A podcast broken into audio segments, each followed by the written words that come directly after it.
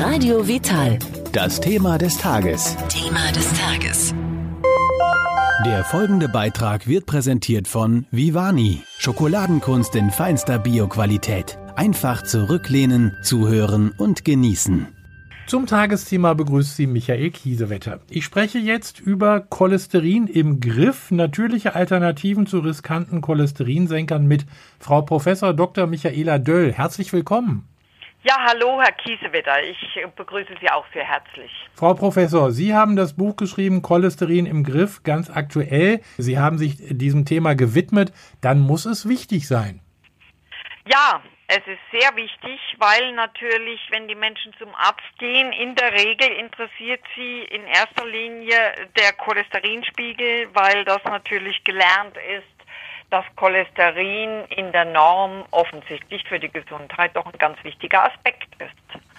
Und das war mir natürlich ein Anliegen, da auch mal ein bisschen aufzuklären ähm, und den Cholesterinspiegel und vor allen Dingen die Erhöhung des Cholesterinspiegels ähm, auch mal in einen vernünftigen Zusammenhang zu stellen zu sonstigen Herz-Kreislauf-Risikofaktoren, die es ja auch noch gibt.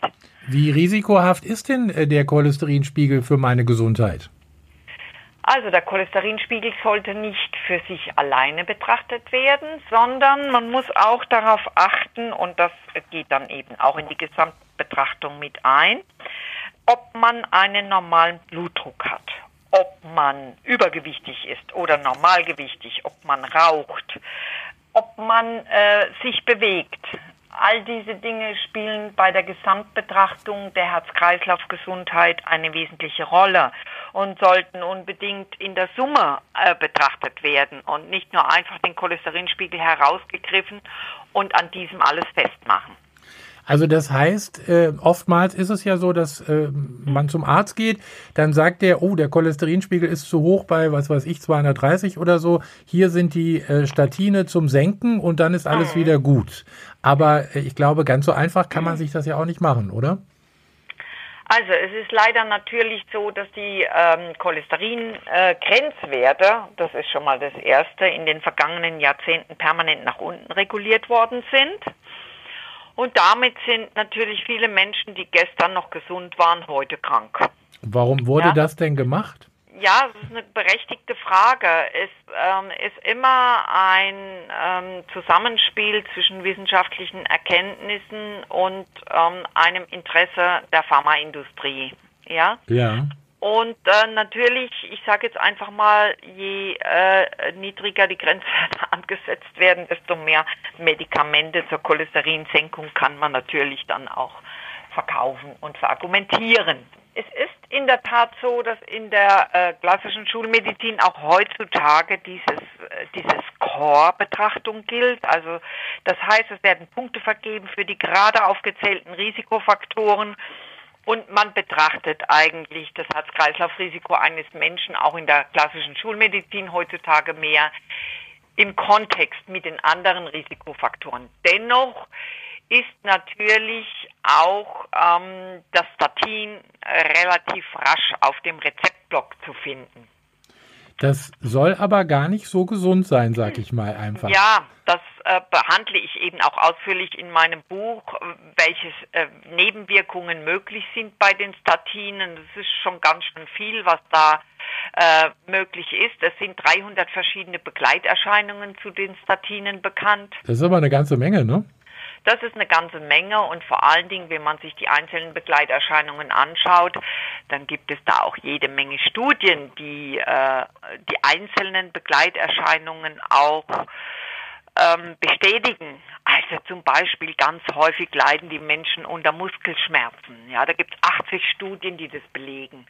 Oder es gibt auch die Möglichkeit, ähm, dass Statine dass die mentale, die geistige Leistungsfähigkeit einschränken, Konzentrationsstörungen hervorrufen oder Erinnerungslücken begünstigen. Also auch dafür gibt es eine Reihe von Studien, die das belegen. Dann ähm, ist auch im Gespräch, äh, dass Leber geschädigt werden kann oder dass die Statine auch in den Hormonstoffwechsel des Körpers eingreifen. Es gibt auch Studien, die zeigen, dass Statine möglicherweise die Entstehung eines Diabetes begünstigen können. Also äh, Sie sehen, das ist nicht nur irgendwie mal Kopfschmerzen oder eine Hautirritation, äh, was auch passieren kann über Statine, sondern das sind durchaus ernstzunehmende Begleiterscheinungen, die da möglich sind. Ich habe äh, auf alle Fälle mal gehört, ich weiß nicht, ob Sie äh, sich damit jetzt auskennen, dass man aber Statine unbedingt nehmen sollte, wenn man zum Beispiel Bypässe hat, weil die dann dadurch freigehalten werden. Ja, also Sie, Sie äh, sprechen jetzt einen Menschen an, bei dem man äh, in der Medizin von einer sogenannten Sekundärprävention spricht. Mhm. Ja, das heißt, also der hatte wohl schon extreme Gefäßschäden und bei dem muss man natürlich genauer hinschauen und genauer die äh, Herz-Kreislauf-Risikofaktoren kontrollieren. Das ist jetzt nicht vergleichbar mit einem Menschen, der noch nie einen Herzinfarkt, einen Schlaganfall oder eine koronare Herzerkrankung hatte und im Rahmen einer Primärprävention dann letztendlich ähm, behandelt werden soll. Also das ist also, dann doch wieder ein großer Unterschied. Das ist ein sehr großer Unterschied und das zeigen auch die wissenschaftlichen Daten, dass das ein sehr großer Unterschied ist. Also was halt ähm, kritisch zu betrachten ist, ist die Anwendung von Statinen bei einem herzgesunden Menschen. Ja. Primärprävention, ja der dann vielleicht auch noch irgendwie ansonsten keine weiteren Herz-Kreislauf-Risikofaktoren hat. Also das ist wirklich sehr kritisch zu sehen. Da wird einfach zu oft das Medikament angewendet.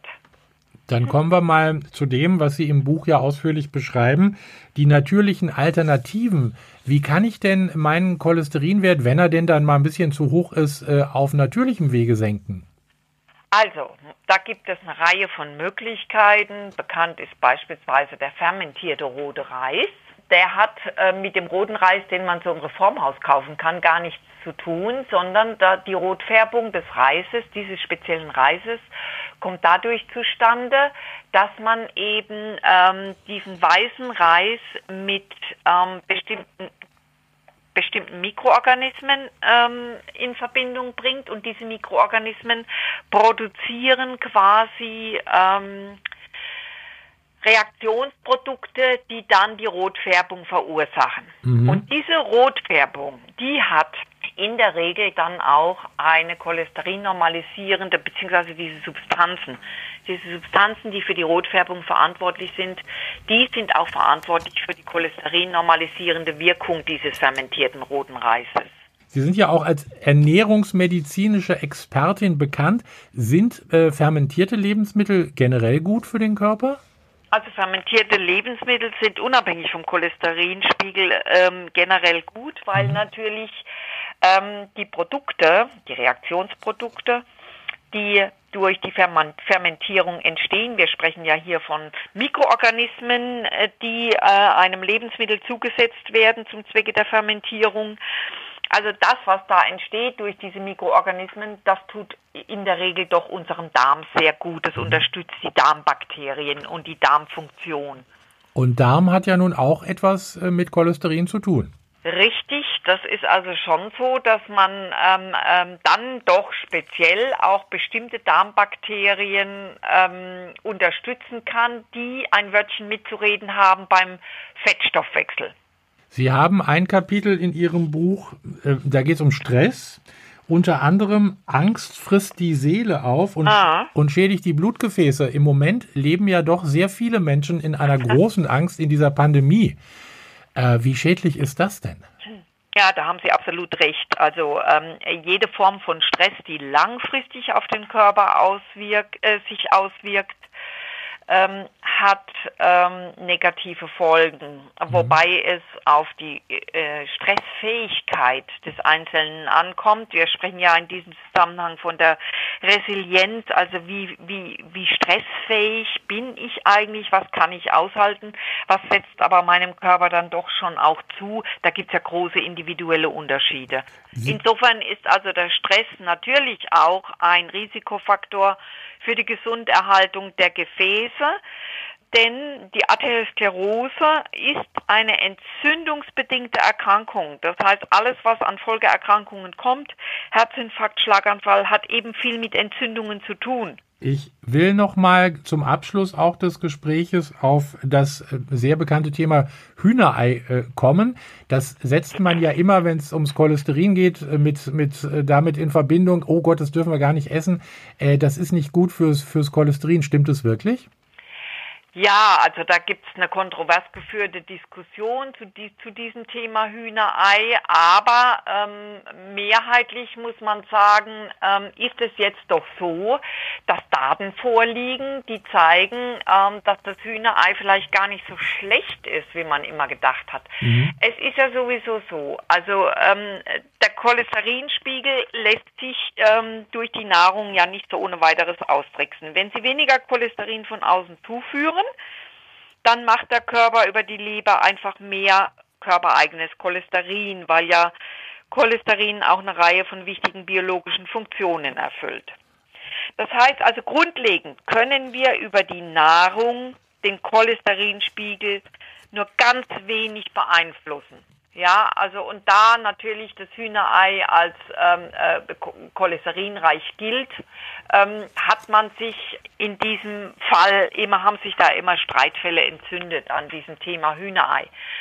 Aber wie gesagt, von außen kann ich den Cholesterinspiegel eh kaum beeinflussen. Und beim Ei ist dazu zu sagen, dass dieses Ei ja auch Phosphatidylcholin beinhaltet. Das kennen wir unter dem Begriff Lecithin. Mhm. Und dieses hat eine äh, positive Wirkung auch auf den Cholesterinspiegel. Also es ist nicht so, dass das Ei nur Cholesterin erhöhende äh, Substanzen enthält, sondern es hat auch äh, gute äh, Inhaltsstoffe, die ähm, helfen können, eben die Aufnahme des Cholesterins aus dem Blut zu drosseln.